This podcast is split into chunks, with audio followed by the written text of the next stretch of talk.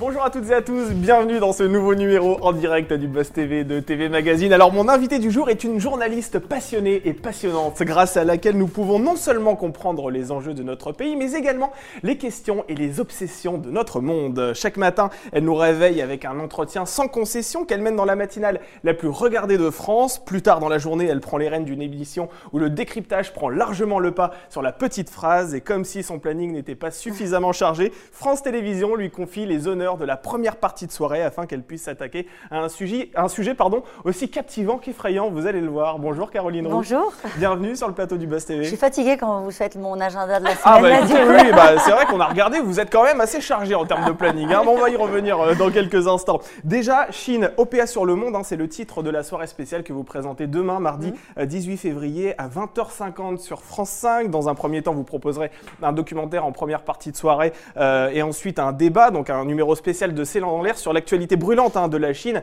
notamment le coronavirus. Euh, avant de parler du fond de ce sujet, est-ce que c'est toujours galvanisant de prendre les rênes d'un prime time sur France 5 Franchement, oui. Ouais. Euh, franchement, oui. C'est une exposition qui est différente par rapport à celle que j'ai euh, habituellement, même si je tiens à préciser que c- c'est dans l'air, ça reste le Ouais. prime de, euh, de, en termes d'audience euh, de, de France 5 euh, chaque jour depuis des années maintenant, depuis 18 ans. Mais il y a quand même le rendez-vous euh, de la première partie de soirée, euh, qui est un rendez-vous beaucoup plus concurrentiel et avec un, un exercice qui est un peu différent, comme vous avez eu la gentillesse de le rappeler, qu'un film de 90 minutes suivi d'un C'est dans l'air en direct sur le, le coronavirus. Donc oui, c'est un autre challenge. Et quels ingrédients un sujet doit-il réunir afin qu'il ait les honneurs du, du prime time? En fait faut que ce soit Faut que ce intéressant. soit intéressant. Non, Parce que mais vous pourriez prendre Ça paraît bête de dire rênes. ça. Non, mais parce que euh, on a euh, quatre rendez-vous à peu près en Ouais. prime chaque année euh, sur, sur France 5. Et c'est vrai qu'on ne partirait pas la fleur au fusil sur n'importe quel sujet. Mm. On a fait le terrorisme, on a fait la montée des populismes à la veille des, des élections en Europe. Et là, on s'est intéressé à la puissance chinoise qui est amenée, sauf accident, et il peut y en avoir des accidents, on va le voir avec le virus, à devenir la première puissance économique mondiale. Donc il faut que ce soit des sujets où on, a besoin de davantage de temps euh, que sur ce qu'on peut faire euh, tous les soirs en direct euh, sur C'est dans l'air. Et vous aimeriez en proposer davantage? Vous avez dit 4 par an, vous aimeriez Ouais. qu'il y en ait 5, 6, 7, 8 Euh, franchement, c'est pas rien à faire. Euh, moi, je- mon agenda, même s'il C'est est dense, pas totalement extensible. Ouais. Il faut rentrer des interviews, de la réflexion autour des problématiques. Donc, euh, franchement, si on, con- on continue à ce rythme de 4 par an, l'année prochaine, ce sera bien. Et ce bonbon, eh bien vous y goûterez demain sur France 5. On en parle dans quelques instants. En attendant, je rappelle que nous sommes en direct sur Figaro Live, sur la page Facebook de TV Magazine et sur le Figaro.fr. Vous pouvez, comme toujours, poser toutes vos questions à Caroline Roux. Est-ce que vous faites partie des téléspectateurs qui ne manqueraient pour rien au monde un numéro de C'est dans l'air? Quel regard portez-vous sur les entretiens qu'elle mène chaque matin euh, dans Télématin? Est-ce que vous aimeriez l'avoir davantage en première partie de soirée? N'hésitez pas. Toutes vos questions, toutes vos suggestions, elle y répond juste après les news médias de Sarah Lecoeuvre. Bonjour Sarah. Bonjour Damien, bonjour Caroline. Alors on va commencer ces news médias avec les audiences et nous allons nous intéresser plus particulièrement à vendredi car France 2 diffusait les victoires de la musique. Oui, alors le producteur, le nouveau producteur Franck Sora voulait faire plus que l'an passé. Eh bien, c'est un pari réussi puisqu'ils étaient environ 2 400 000 curieux devant l'écran et 15,6% de part de marché. En 2019, ils étaient un peu plus de 2 millions. En revanche, France 2 rate le podium puisque c'est TF1 qui est sur la première place avec l'émission de Jean-Luc Reichmann, Les 12 coups de cœur. Cette émission a rassemblé 3 200 000 fidèles et 19% de part d'audience. Sur la deuxième marche du podium, c'est Meurtre dans les Landes, c'est la fiction sur France 3 euh, qui accueillait cette fois-ci Sandrine Qué- Quétier. Euh, le- la fiction frôle les 3 millions de téléspectateurs et 14,8% de part d'audience. Et enfin, c'est M6 et NCIS qui ferment le podium avec 2 millions et demi de fidèles et 12,1% de part de marché devant la série américaine. Caroline, est-ce que vous êtes attentive aux audiences que vous enregistrez? Est-ce que vous faites partie de ces animatrices et présentatrices qui ont les yeux rivés sur les courbes d'audience à 9h02 chaque matin? Sur les courbes d'audience, euh, dans le détail, euh, à la seconde, non, euh, Ouais. parce que ça, franchement, j'ai pas l'expertise en plus pour savoir si euh, il y a des, transferts d'audience euh, aux coupures pub, etc. En revanche, oui, chaque jour à 9h, euh, je dis pas que j'ai la boule au ventre, mais je regarde attentivement parce que pourquoi? C'est pas juste un numéro narcissique d'ego. C'est que moi, je suis sur une émission quotidienne, donc il faut arriver à choper comme ça aussi l'humeur du pays. Ça, ça veut pas dire qu'on fait des sujets que parce qu'ils marchent en audience. Mais quand on est vraiment à côté, quand vraiment on se prend des sanctions d'audience, il faut qu'on s'interroge euh, sur notre manière de traiter le sujet, sur le timing avec lequel on a traité le sujet. Donc, en fait, c'est une source, c'est une matière, moi, que j'aime bien euh, euh, travailler sur, sur les audiences parce que ça, nous, ça nous apprend aussi, nous, sur, bah, sur le contenu de C'est dans l'air. Je vous assure qu'en quotidienne, c'est vraiment une source de, renouvellement, d'interpellation, d'interrogation. Mais est-ce qu'il y a une logique? Par exemple, lorsque vous prenez les rênes d'une émission C'est dans l'air que vous pensez exceptionnelle et que le lendemain, vous avez une courbe d'audience assez basse, est-ce que finalement vous vous dites, oh, tiens, c'est bizarre, euh, normalement j'avais fait une bonne émission et aujourd'hui j'ai une audience assez moyenne ben, ça, arrive. ça, arrive. assez souvent qu'on fasse des émissions dont on, sort, on se dit, franchement, ça carte, c'était une émission brillante, les, mm. les intervenants étaient intéressants, on a fait avancer un débat mais ça n'intéresse pas les gens. Je vous, je vous, donne une, problématique qui a, qui a, beaucoup fait parler les médias, les violences policières. Oui.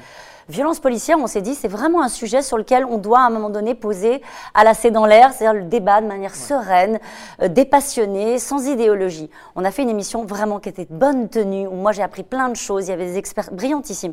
Ça n'a pas marché. Est-ce que ça veut dire que les gens ont besoin de ça phrases de buzz sur certains sujets? Non, non, pas du tout, pas du tout. Ça veut dire qu'à un moment donné, peut-être que les gens qui regardaient cette émission avaient déjà une opinion qui était faite sur ce sujet-là. Mm. Peut-être qu'on est arrivé trop tard. Peut-être qu'on est arrivé à un moment donné où les gens avaient déjà fait leur opinion sur ce sujet, avaient déjà les informations nécessaires. Donc, vous voyez, des arbitrages comme ça. Je ne regrette pas de l'avoir fait. Et si c'était à faire, je referais cette émission. Mais dans le, dans le choix des sujets, dans le choix des angles euh, et dans le timing surtout, parce que C'est dans l'air, c'est une émission très singulière, vous la connaissez bien euh, euh, l'un et l'autre. Euh, c'est pas une émission du jour même, c'est souvent une émission du J plus 1, du J plus 2 quand l'opinion, enfin quand le, sujet est monté, quand le, ça commence à bouillonner dans les médias et parfois il y a un trop plein et que les gens se disent je vais aller voir c'est dans l'air, on va baisser le niveau de pression et on va essayer de comprendre. Et donc en fait la plus grande difficulté de cette émission, c'est vraiment de tomber le bon moment, le bon jour pour arriver avec une émission de décryptage d'une heure dix. C'est ça la, la, difficulté. Enfin, il y a d'autres difficultés, mais celle-ci en est une dont on parle assez peu souvent. Et le, le timing de C'est dans l'air, c'est vraiment une, une science. quoi. Eh bien, une information qui tombe à pic aussi, Caroline, c'est la chanson de l'Eurovision. Peut-être que vous l'avez suivie. Elle a été dévoilée hier, apparemment. C'était dans le journal de France 2, c'est ça? Oui, à la fin à la du journal de Laurent Delahousse. Et c'est dans un somptueux décor, hein, au premier étage de la Tour Eiffel, que Tom Leb, le représentant euh, de la France au prochain concours de l'Eurovision, a dévoilé le morceau qui s'appelle You Are the Best in Me. Alors, bah, je vous propose d'écouter un extrait tout de suite. You are the best in me. But you're making it all complete. You are, you are, you are. In every breath I breathe, forever eternally. You are, you are, you are. You are the best in me. Vous avez entendu, le refrain est en anglais, les couplets sont en français. Ça s'excite un peu à un moment donné quand même ou c'est toujours un peu long Ah oui, d'accord. Ça part dans le deuxième refrain. Très bien. Alors, ce titre a été composé par le trio de suédois qui a déjà remporté l'Eurovision euh, avec la chanson Euphoria. Alors Tom Leb, euh, vous le connaissez certains, puisqu'il c'est un artiste accompli qui a déjà donné la réplique à la télévision euh, dans Section de recherche sur TF1 et dans Edmond au cinéma, le film adapté de la pièce du théâtre du même nom. Bon, Caroline, l'année dernière, Bilal Hassani, 21e. Est-ce que cette année, on a des chances euh, au, vu de ce que vous avez, écouté Il y a une malédiction sur euh, l'Eurovision avec la France, donc euh, je lui souhaite d'aller au bout. Ah c'est vrai qu'à chaque fois maintenant, on se dit est-ce que c'est -ce c'est le rendez-vous de la France à l'Eurovision? J'espère, j'attends. Je connais pas encore la chanson jusqu'au bout, mais je suis comme vous, j'attends le moment où bah ça oui, un peu. Quoi. on attend que ça, se. Voilà, il y a une effervescence autour de cette chanson. Bon, allez, Sarah, on termine rapidement avec euh, Nagui qui nous en dit un peu plus sur le retour d'Interville, hein, cette émission oui, on vous en parle depuis quelques semaines déjà. L'animateur et producteur prépare le retour de l'émission mythique avec Valérie Beg, Olivier Mine et Bruno Guillon à la présentation. Et eh bien, ce week-end, dans le Figaro, il a donné quelques détails, notamment sur le nombre d'émissions. Il y en aura quatre, pendant lesquelles six villes euh, s'affronteront. Et par souci d'économie, les numéros seront enregistrés, mais dans les conditions du direct. Et Nagui s'est enfin exprimé sur la polémique autour des vachettes, puisque vous savez, il a fait le choix de ne pas les faire apparaître dans l'émission. Alors il comprend la polémique, la polémique mais dit-il, ça fait plusieurs années qu'il y a qu'il y a Interville, qu'il n'y a plus Interville à la télévision et que les vachettes ne font plus le boulot. Je veux bien qu'on m'accuse de tous les mots, mais l'émission s'appelle Interville et pas Intervachette. L'important c'est qu'il y ait des villes. Voilà qui est dit. En même temps, Interville sans les vachettes, est-ce que ce n'est pas un peu la roue de la fortune sans la roue quoi? On regardait tous Interville parce qu'on voulait voir ce combat de vachettes à la fin avec euh, les, habitants des villes. Je pas saisi, j'ai raté la polémique sur les vachettes, je suis désolée. Bah Pardon. Ce retour d'Interville, c'est une bonne idée en bah, Évidemment, c'est une très bonne idée, Interville. Très bonne idée et qu'on filme euh, les territoires. Euh, voilà, c'est une émission euh, généreuse qui rassemble. Et c'est vrai que c'est ce qui marche aussi à la télé pour que, en prime time, justement, on arrive à faire du monde et à rassembler les Français. Je trouve que c'est une très bonne idée de, réactiver cette émission. Puis il le fera à la Nagui, c'est-à-dire qu'il ne fera pas Interville. Voilà, exactement. Et, vous pensez que les émissions doivent évoluer avec la société? Là, par exemple, Nagui se sépare des vachettes parce qu'il a ah peur de se prendre quelques associations de défense animale sur sur le dos. Est-ce que c'est important, oui, que, que vous la télévision... compte, si les émissions n'évoluaient pas avec la société, ça veut dire qu'on est totalement hors sol. Évidemment qu'il faut tenir en compte de, ces préoccupations sur le bien-être animal, comme mm. il faut tenir compte de la place des femmes. Il y a eu des émissions par le passé où les femmes étaient des plantes vertes, par exemple, c'est plus possible. Oui, exactement, c'est vrai, vous avez raison. Ça fait aussi partie des évolutions de la société. En tout cas, on va parler d'une femme de vous, Caroline. Ah, vous prenez les rênes d'un prime time demain, une présence féminine sur France 5, ça fait plaisir. On en parle tout de suite dans l'interview du Buzz TV.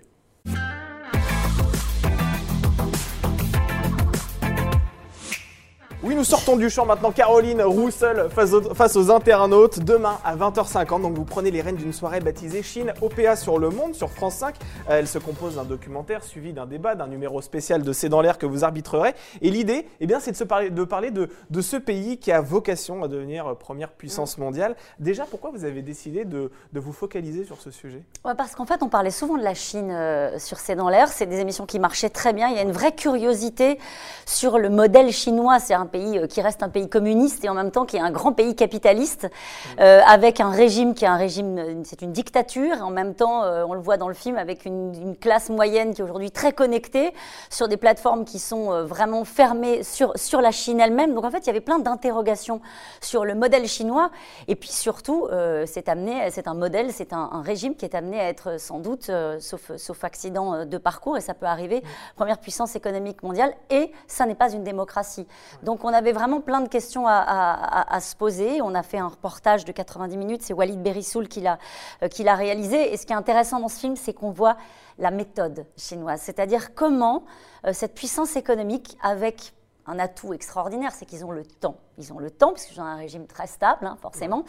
Et euh, du coup, comment est-ce qu'ils vont étendre une forme d'emprise économique euh, dans l'ensemble des pays euh, du monde, l'ensemble des territoires, en particulier, on le montre dans le film, euh, en Éthiopie, en Europe, y compris en Grèce, en Italie, avec une méthode qui est toujours la même, c'est-à-dire qu'on arrive avec énormément d'argent et qu'on propose de racheter, d'investir dans des infrastructures. Et comme on a des pays qui sont parfois fragilisés, bah, certains disent oui pour le pire et pour le meilleur. C'est ce qu'on montre dans le film. J'aimerais revenir sur ce que vous venez de dire. La Chine, ce n'est pas une démocratie. Est-ce que mm. ça veut dire que le fait que la Chine soit en passe de s'imposer devant les États-Unis, quelque part, c'est la faillite de la démocratie, c'est la faillite du système de l'Occident euh, qui a décrié pendant des années le communisme. Aujourd'hui, c'est le communisme qui gagne. La preuve avec la Chine. Euh, c'est surtout, euh, alors je ne pense pas que ce soit la faillite des démocraties. La preuve, ce qu'on est en train de voir, et c'est pour ça qu'on a souhaité faire aussi l'émission spéciale en deuxième partie, c'est ce qu'on est en train de voir avec le coronavirus, c'est que le régime chinois, mmh. il est aujourd'hui bousculé sur son modèle, son modèle de fermeture, son modèle de contrôle absolu.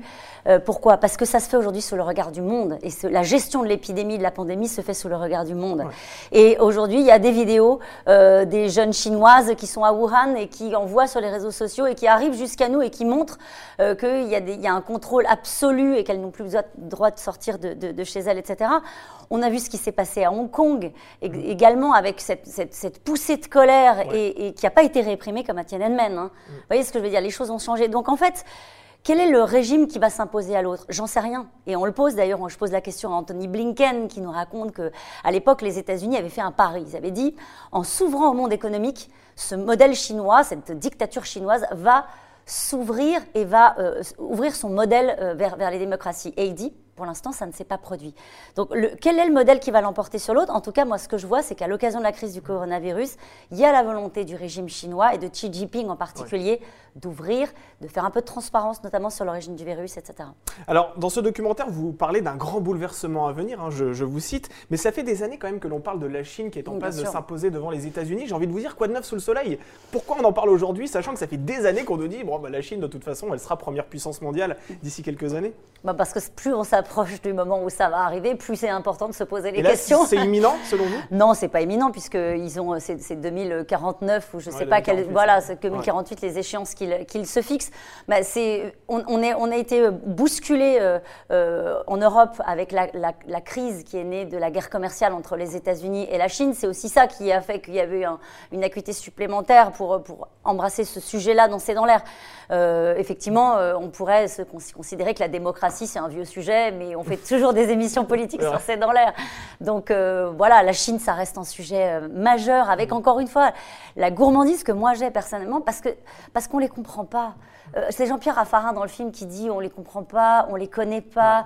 Euh, ils n'ont pas les mêmes, euh, la même manière de, de, de, s'emparer des sujets que nous. Le collectif n'existe pas. C'est une culture. L'individu n'existe pas en Chine, pardon. C'est le collectif qui l'emporte systématiquement.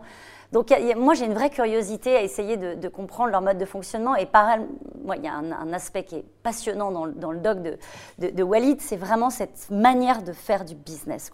C'est des marchands, les routes de la soie, ce qu'on raconte, ces routes et, ceintures, mmh. avec euh, l'installation de, zones euh, portuaires, de, lignes ferroviaires, partout dans le monde, tranquillement, à leur rythme, lentement, mais sûrement.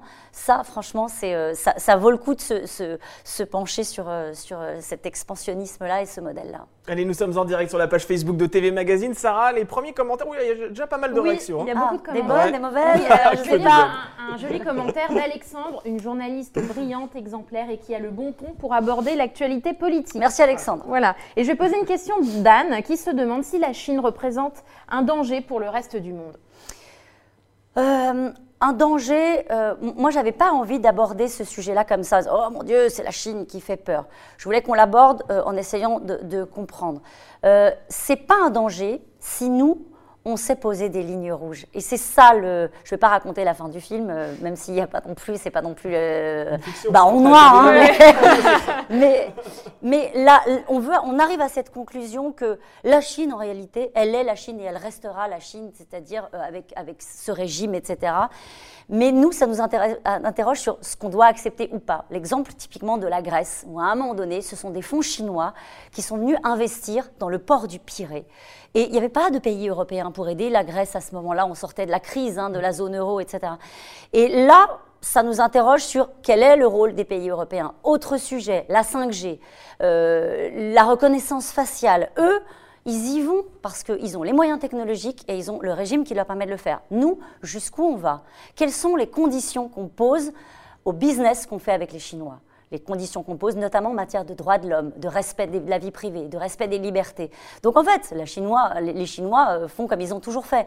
Mais je trouve que ce qui était intéressant dans le film, c'est à un moment donné de retourner le miroir en disant non, c'est pas eux qui font peur, ils, euh, ils ont un régime qui est leur, on n'a pas forcément de leçons à, leur donner. En revanche, interrogeons-nous sur euh, ce qu'on veut devenir, nous, euh, collectivement et notamment européens. Admettons, demain, la Chine devient première puissance économique mondiale. Qu'est-ce que ça va changer pour nous, Français? Est-ce que ça veut dire que nous allons tous devoir communiquer via WeChat, qui est euh, le système de messagerie locale? C'est précisément ce que je vous expliquais sur euh, qu'est-ce que ça change à un moment donné de négocier avec la première puissance économique mondiale? Est-ce que l'Europe arrive en face à mettre en place un modèle euh, de développement durable, mm. un modèle économique viable à 27, où on ne se laisse pas tenter, parce que ce qu'on montre aussi dans le doc est intéressant, c'est qu'on dit oui, mm. on dit discute à 27 face à la Chine. Bah non.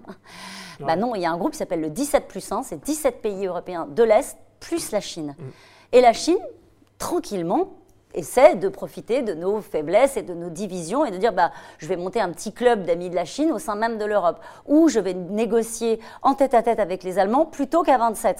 Vous voyez, là, typiquement, ça nous interpelle, euh, nous, sur notre, notre, manière de faire. Donc, pour les Français qui nous regardent du jour au lendemain, ils vont pas dire bah, mon Dieu, euh, c'est la Chine qui est première puissance mondiale. Ça nous interroge, nous, Européens, sur le modèle économique, le modèle euh, écologique même et le modèle démocratique qu'on veut sauvegarder. Alors comme toujours, vous êtes allé sur le terrain, Caroline Roux, vous avez Mmh. rencontré un certain nombre d'intervenants. Qui êtes-vous allé interviewer pour, euh, pour ce documentaire? Alors, euh, je suis allée interviewer euh, Anthony Blinken, donc qui était le numéro 2 de la diplomatie euh, euh, américaine sous Barack Obama. C'était intéressant parce qu'il faisait un peu un mea culpa en disant bah non, on s'est un peu trompé, on n'a pas vraiment vu venir le modèle expansionniste de la Chine. On les a un peu pris pour l'usine du monde en se disant on restera les premiers. Et aujourd'hui, ça interroge les Américains pour le coup vraiment, mais psychologiquement sur le fait de ne plus être les premiers.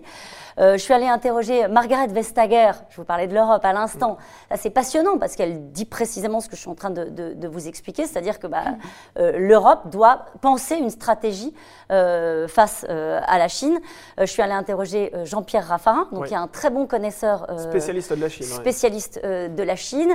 Walid Berissoul est inter- allé interroger l'ambassadeur de Chine en France, qui donne très peu d'interviews. Alors on Ouais. voit bien les conditions dans lesquelles se passe l'interview, là aussi. Hein, c'est pas c'est pas exactement que ça se pa- comme ça que ça se passe euh, chez nous. Voilà quelques quelques intervenants qui sont qui sont dans le film, mais on fait surtout un long voyage dans ce film. Oui. On va au Sri Lanka, on va en Grèce, euh, on va dans, en France euh, où il y a des agriculteurs qui euh, voient arriver des investisseurs chinois qui achètent des terres euh, en masse et à trois fois le prix du marché. Donc euh, voilà. Sarah, d'autres questions? Oui, j'ai une question de- d'Alexandre si- qui se demande si vous aviez un modèle lorsque vous avez débuté votre carrière de journaliste. Euh, j'avais, quand j'étais plus petite, j'avais un modèle, c'était, je, l'ai souvent dit, mais c'est vrai, c'était Anne Sinclair. Parce que euh, j'étais fascinée par euh, sa force, pas seulement par euh, sa beauté, ses yeux et son pull, par la force de cette femme qui était face à des invités de premier plan, tête à tête. à- pour le coup, c'était euh, euh, juste avant le journal de, de, 20h. Et je, je la trouvais ultra déterminée, élégante, euh, féminine et en même temps extrêmement forte et solide. Et euh, voilà, donc euh, je me suis construite en regardant 7 sur, 7 sur 7 en me disant euh, Oh, qu'est-ce qui doit être long le chemin pour arriver jusque-là. Voilà. Et vous vous en inspirez encore aujourd'hui dans vos cas de vérité sur France 2 Non, bah après, c'était dans ma construction de Ouais. jeune femme que c'était un modèle, d'ailleurs, je trouve, ouais, de, oui, un modèle de femme qui, qui avait une, une vraie réussite. Aujourd'hui, hein, mais- vous savez, ce qui est dur dans ce métier, à un moment donné, c'est de savoir qui on est. Ouais. Donc, de prendre un peu à droite, à gauche, mais surtout de se trouver soi-même, ça prend du temps. Euh, parce qu'au début, quand on commence, on veut surtout ressembler aux autres. Mm. Ouais. Enfin, moi, en tout cas, c'était comme ça. Je veux dire que je me disais, oh là là, je suis nulle, euh, je sais pas faire, euh, je voudrais être euh, un peu Guillaume Durand, un peu Jean-Pierre Elkabbach, un peu Arlette Chabot, un peu Anne Sinclair. Et puis, à un moment donné, il faut savoir qui on est soi-même. Et à 40 à 47 ans, je crois que j'ai enfin trouvé. Ah bon, bah, tant mieux, vous vous êtes trouvé, Caroline Roux.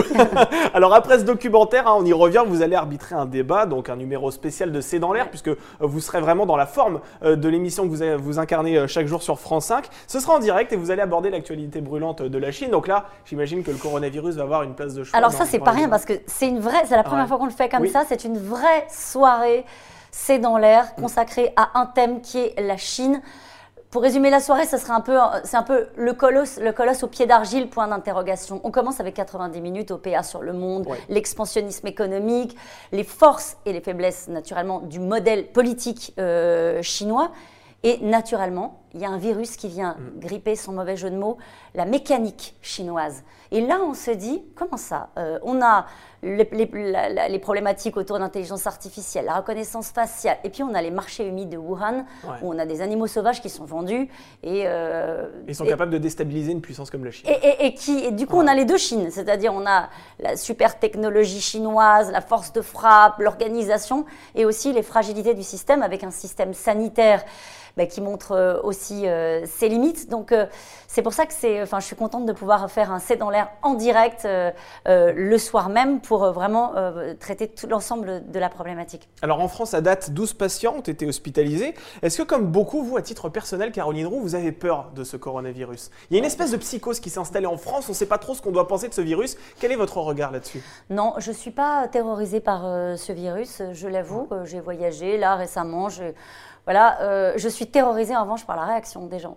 Ouais, c'est vrai. bah oui, parce que quand on voit euh, immédiatement euh, émerger une forme de racisme Oui, euh, anti-asiatique, anti-asiatique, quand on voit immédiatement émerger l'irrationalité, euh, c'est plus ces réactions-là qui me, qui voilà, qui Mais à qui la m'inquiètent. faute? À qui la faute? Est-ce que c'est l'OMS qui a tendance à aussi euh, mettre une sorte de psychose sur le monde en disant il y a, il y a péril en la demeure, il y a une urgence internationale? Ou est-ce que c'est tout simplement les gens qui sont fermés d'esprit? Quel est euh, À qui la faute sur les propos racistes À Oui. ceux qui les portent.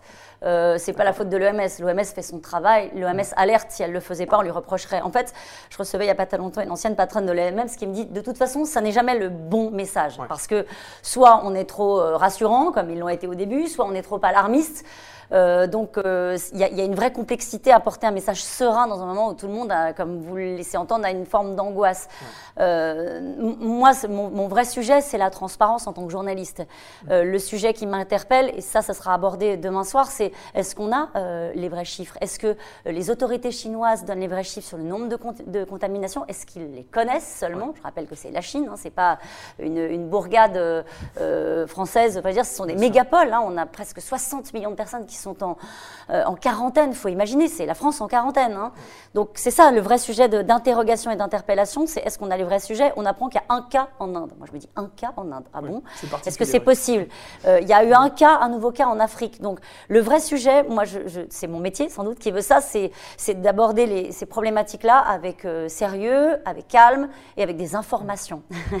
voilà, des informations, pas des rumeurs, pas des vidéos qui viennent de nulle part, avec des informations vérifiées. Et ce qu'on va faire demain. C'est facile d'avoir des informations vérifiées quand on parle de la Chine qui communique des chiffres ou de l'Inde On- euh, qui vous dit on a un cas, ce qui me semble Non, c'est précisément pour ça que c'est vraiment le. Quand vous me parliez d'inquiétude, je l'ai davantage là-dessus euh, que savoir si je vais être contaminée D'accord. par, par un virus que je ne connais pas ou dont je ne connais pas exactement l'ampleur. En revanche, ça, j'ai une inquiétude sur la. Sur, non pas que je mette en doute, en tout cas, mon travail de journaliste à moi, c'est d'essayer d'aller chercher les informations les plus proches de la réalité possible. Demain, on aura des. Euh, des c'est pas, pas encore totalement validé, mais sans doute des duplex avec des gens qui travaillent sur place et on va essayer de tirer la plotte avec des experts euh, qui sont des très bons experts euh, de, de la Chine, qui sont très calmes. Qu'on a- D'ailleurs, dont certains, on les entend dans le, dans le documentaire, euh, voilà, pour se rapprocher le, plus- le- le plus possible de la vérité. Sarah, une dernière question et puis après on passe à Télématin. Oui, et ben justement, c'est une question de, Ah. sur Télématin. Ah, bah, Marie formidable. qui se demande euh, comment décririez-vous l'ambiance qui règne à Télématin Parce qu'il faut le rappeler, euh, en début d'année, euh, des chroniqueurs, euh, enfin beaucoup de chroniqueurs euh, ont quitté l'émission et des rumeurs ont circulé sur euh, l'ambiance.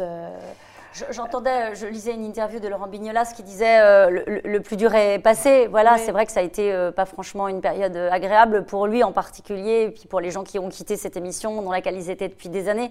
Moi, c'est vrai que j'ai un peu honte, mais je suis un peu en marge parce que j'arrive le matin pour l'interview avec l'invité, je repars assez vite. Non pas que je me désolidarise de mes camarades, parce que franchement, ça a été une, une année, une saison compliquée.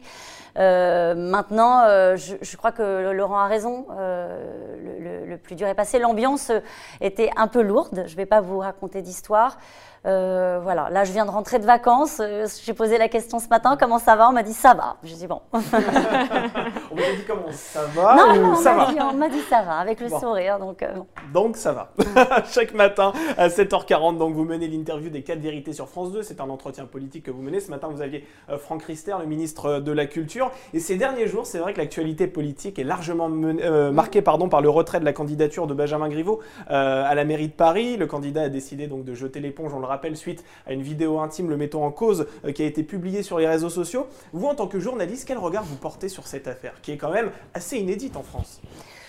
Bah, c'est pareil, moi, mon, regard en tant que, que citoyenne m'intéresse moins. Enfin, que, Ouais. ben, je pense aussi que mon regard en tant que jo- journaliste, ce que je trouve absolument incroyable, c'est à quel point on n'avait pas théorisé le, euh, l'effet qu'auraient les réseaux sociaux sur nos démocraties. Ouais. C'est-à-dire, on l'a vu, euh, ça n'a rien à voir, hein, les sujets n'ont rien à voir, mais vous allez voir la- le, le fil que j'essaie de tirer. On l'a vu au moment de la crise des, des- des- des Gilets jaunes. C'est-à-dire qu'on s'est dit, mais comment ça, ces gens donnent leur avis alors qu'il il y a de la brutalité, il y a de la violence? Oui, mais on leur a donné une voix, donc ils l'ont prise. Ouais.